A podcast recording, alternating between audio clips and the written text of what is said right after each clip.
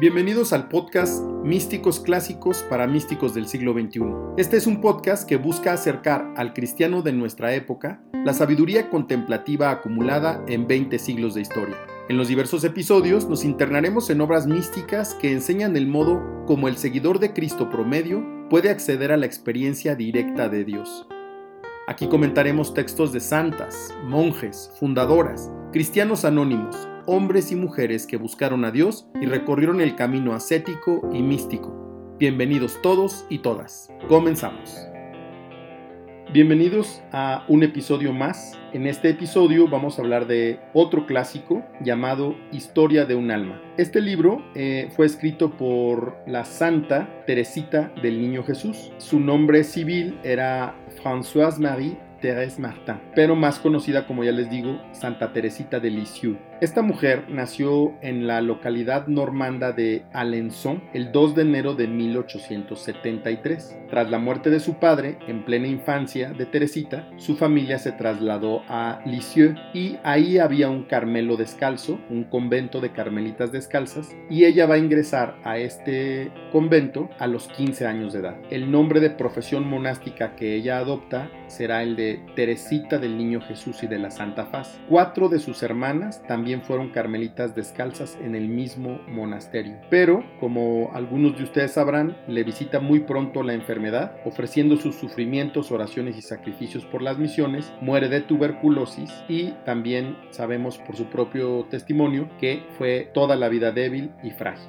El día 30 de septiembre de 1897 fallecía en su convento Teresita, desde entonces, este convento se ha convertido en un centro de peregrinaciones de miles y miles de personas. Está en la localidad de Lisieux, al norte de Francia. Sus reliquias, además, peregrinan sin cesar por todo el mundo, acogidas con gran fervor por los miles y miles de fieles. El Papa Pío XI la beatifica primero en 1923 y la canoniza después en 1925 ante una inmensa multitud y también él en 1927 la declara patrona de las misiones. Juan Pablo II la declara doctora de la Iglesia en 1997. Eh, se dice que en el hecho de su muerte, Teresita ya intuía que sería amada por todo el mundo. Y bueno, la influencia que esta mujer ha tenido en el mundo católico ha sido unánime y universal. Entremos un poquito a la obra, Historia de un alma. Bajo este título, Historia de un alma, es un libro que se publicó por primera vez al año de su muerte. Se recogen la biografía y las memorias espirituales de Thérèse Martin, Santa Teresita. Es un libro delicioso y ya universal. Desde su edición número uno, esta autobiografía de recuerdos, experiencias y testimonios que Teresita escribió por orden de su superiora monástica, se ha convertido en todo un clásico imprescindible de la mejor literatura espiritual y en obra clave en la conversión, vocación y consagración de muchas personas. Historia de un alma ha sido traducida a más de 60 idiomas y el libro ha llegado a ser venerado también por otras religiones. Historia de un alma resuma conocimiento de la palabra, con más de mil citas bíblicas 400 del Antiguo Testamento y 600 del Nuevo. Leemos en el Evangelio de San Mateo, en aquel momento se acercaron los discípulos de Jesús diciendo, ¿quién será el más grande en el reino de los cielos? Él, llamando así a un niño, lo puso en medio de ellos y les dijo, en verdad les digo que si no se hacen como niños, no entrarán en el reino de los cielos. Pues el que se humilla hasta hacerse como un niño, ese será el más grande en el reino de los cielos. Mateo 18:14 la infancia espiritual consiste en hacerse enteramente niño ante Dios y ante los hombres, no por un espíritu aniñado, ingenuo o enfermizo, no por infantilismo y pura ingenuidad, sino por el amor, la humildad, la sencillez, el candor, la confianza, el abandono filial y la ausencia absoluta de toda clase de complicaciones en la vida espiritual. A la luz de los escritos de Teresita y de la interpretación de sus mejores estudiosos y comentaristas, los rasgos fundamentales de la infancia espiritual pueden dividirse en dos grupos que se complementan mutuamente. Uno negativo, no en el sentido peyorativo del término, y otro positivo. Cuatro son los rasgos negativos principales que presenta la infancia espiritual y son la ausencia de mortificaciones extraordinarias, la ausencia de carismas sobrenaturales, la ausencia de método de oración y la ausencia de obras múltiples o de activismo espiritual. Aclaro que la ausencia de método de oración no significa ausencia de oración, sino solo de método. Santa Teresa del Niño Jesús y de la Santa Faz, maestra de vida espiritual y doctora de la Iglesia, fue una persona de oración, de constante y fecunda oración que definía así, y estas son sus palabras. La oración es una simple mirada al cielo, un grito de gratitud y de amor, así en medio de la prueba como en el seno del gozo. Es una cosa elevada, sobrenatural, que dilata el alma y la une con Dios. Hago como los niños que no saben leer, digo sencillamente a Dios lo que quiere decirle y siempre me entiende. Más importantes y más decisivos que los llamados rasgos negativos del camino de la infancia espiritual de Santa Teresita son los rasgos positivos, y son los siguientes, la primacía del amor, la confianza y filial abandono, la humildad y la sencillez, y la fidelidad en las cosas pequeñas. Celina, hermana de Teresita y monja carmelita como ella, declaró en el proceso de canonización de esta santa, y estas son palabras de Celina, al contrario de otros místicos que se ejercitan en la perfección para alcanzar el amor, Sor Teresa del Niño Jesús tomó como camino de perfección el amor mismo.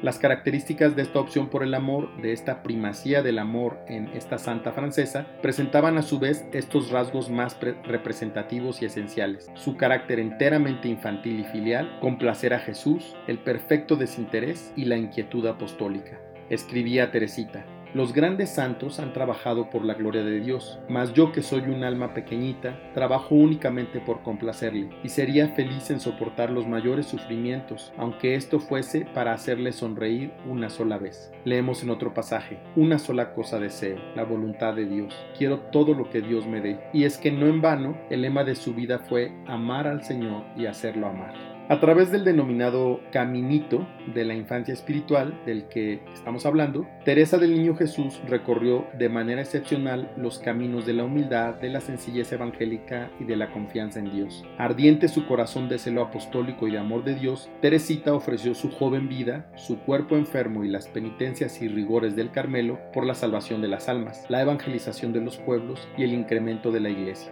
Ella fue y es en la iglesia el amor escribe en su autobiografía. Teniendo un deseo inmenso del martirio, acudí a las cartas de San Pablo para tratar de hallar una respuesta. Mis ojos dieron casualmente con los capítulos 12 y 13 de la primera carta a los Corintios, y en el primero de ellos leí que no todos pueden ser al mismo tiempo apóstoles, profetas y doctores, que la iglesia consta de diversos miembros y que el ojo no puede ser al mismo tiempo mano. Continué leyendo sin desanimarme y encontré esta consoladora exhortación. Al contemplar el cuerpo místico de la iglesia, no me había reconocido a mí misma en ninguno de los miembros que San Pablo enumera, sino que lo que yo deseaba era verme en todos. En la caridad descubrí el quicio de mi vocación. Entendí que la iglesia tiene un corazón y que este corazón está ardiendo de amor. Entendí que solo el amor es el que impulsa a obrar a los miembros de la iglesia. Entonces, llena de alegría desbordante, exclamé, Oh Jesús, amor mío, por fin he encontrado mi vocación. Mi vocación es el amor. En el corazón de la iglesia, que es mi madre, yo seré el amor. Teresa del Niño Jesús y de la Santa Faz fallecía en el Carmelo Descalzo de Lisieux el 30 de septiembre de 1887. Tenía tan solo 24 años. Después, inmediatamente después, y ahora, su huella traspasó las fronteras de la muerte. Bien acertó ella al afirmar en el hecho de muerte que todo el mundo me amará, la santa más grande de los tiempos contemporáneos, como dijo de ella el Papa Pío X, sigue fecundamente presente en nuestro mundo, enviándonos una lluvia de rosas, ya que cuento con no estar inactiva en el cielo. Mi deseo, añadía, es seguir trabajando por la Iglesia y por las almas. Y es que no es lluvia de gracias, acaso, el hecho de que se han editado 2 millones de ejemplares de Historia de un alma, otros 800 mil de Llamada a las almas pequeñas y 300 mil de Vida abreviada y más de 40 millones de estampas con su retrato. Lluvia de gracias son también las más de 50 congregaciones religiosas, masculinas y femeninas, institutos seculares o sociedades de vida apostólica que la consideran como patrona o inspiradora. Unos 2.000 templos en todo el mundo están consagrados a su nombre, entre ellos cinco catedrales y cinco basílicas y el primer santuario de Egipto en el Cairo, meta de peregrinaciones cristianas e interreligiosas. Más de 70 seminarios y numerosas escuelas, obras sociales y agrupaciones de fieles la tienen por titular. La doctora de la Iglesia y patrona de las misiones, Santa Teresa de Lisieux, es también la copatrona de Francia y también de Rusia. Los requisitos para ser considerado doctor de la Iglesia los fijó Benedicto XIV en el siglo XVIII y son los siguientes. Insigne santidad de vida, doctrina eminente y expresa declaración del Papa. En la liturgia, sus memorias incluyen misa propia y antífona del Magnificat propia en la liturgia de las horas. Por lo que se refiere a su valor teológico, los textos de los doctores se agrupan entre los argumentos de los teólogos, aunque el consensus de los doctores es un tema teológico o su uniformidad dogmática adquiere valor mayor, cualificado en virtud de la declaración de la Iglesia. Juan Pablo II en la carta apostólica mediante la cual la declara doctora de la Iglesia, afirmaba solemnemente que Teresita posee una singular universalidad y su vida y su mensaje corroboran el vínculo estrechísimo que existe entre la misión y la contemplación. La doctrina espiritual de Teresa de Lisieux ha contribuido a la expansión del reino de Dios, afirmaba en la carta apostólica sobre su doctorado el Papa Juan Pablo II, quien recordaba que durante el Concilio Vaticano II, la nueva doctora de la Iglesia fue varias veces evocada por su ejemplo y doctrina y propuesta como maestra de oración y de la esperanza teologal y modelo de comunión con la Iglesia. La fuerza de su mensaje, prosigue el Papa Juan Pablo II, está en la concreta ilustración de cómo todas las promesas de Jesús encuentran pleno cumplimiento en el creyente que sabe acoger con fe en su propia vida la presencia salvadora del Redentor.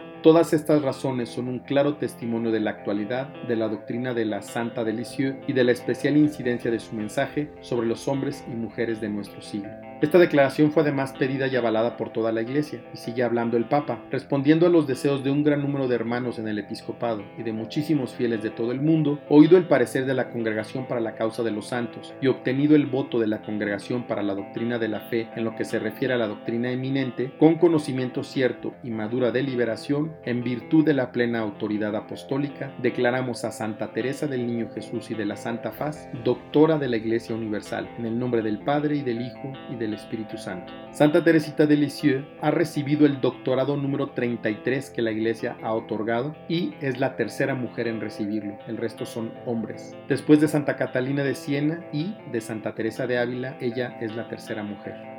Bueno, ahora voy a comentar algunas frasecitas extraídas de este bellísimo libro. Dice la primera, cada vez que queremos amar, estamos ya amando. Sé el amor de un corazón enamorado. Otra, cuando no encuentres más que vacío en lo más hondo de ti mismo, cuando tengas la sensación de que el amor te ha dejado caer, cuando no tengas ganas de nada, entonces Dios se hace tu corazón, entonces Dios te regala su amor. Otra, Dios no tiene necesidad de nuestras obras, sino de nuestro amor. Yo he elegido hacer amar al amor. Otra, me hace falta tan solo tu mirada. Vivo de amor. Todo lo que ocurre en el mundo ocurre en el corazón de quien ama. Otra. La santidad no consiste en este o aquel ejercicio, sino en una disposición del corazón que nos hace ser humildes y pequeños en los brazos amorosos de Dios. Otra. Una sola cosa deseo, la voluntad de Dios. Quiero todo lo que Dios me dé. Y es que no en vano el lema de mi vida es amar al Señor y hacerlo amar. Y la última, Oh Jesús, amor mío, por fin he encontrado mi vocación. Mi vocación es el amor. En el corazón de la iglesia que es mi madre, yo seré el amor. Pues este es el libro de la historia de un alma, la autobiografía de Santa Teresita del Niño Jesús. Espero que les haya gustado, espero que les den ganas de leerlo y espero que al leerlo obtengan mucho consuelo espiritual. Pues que Dios los bendiga a todos. Continuamos en los siguientes capítulos.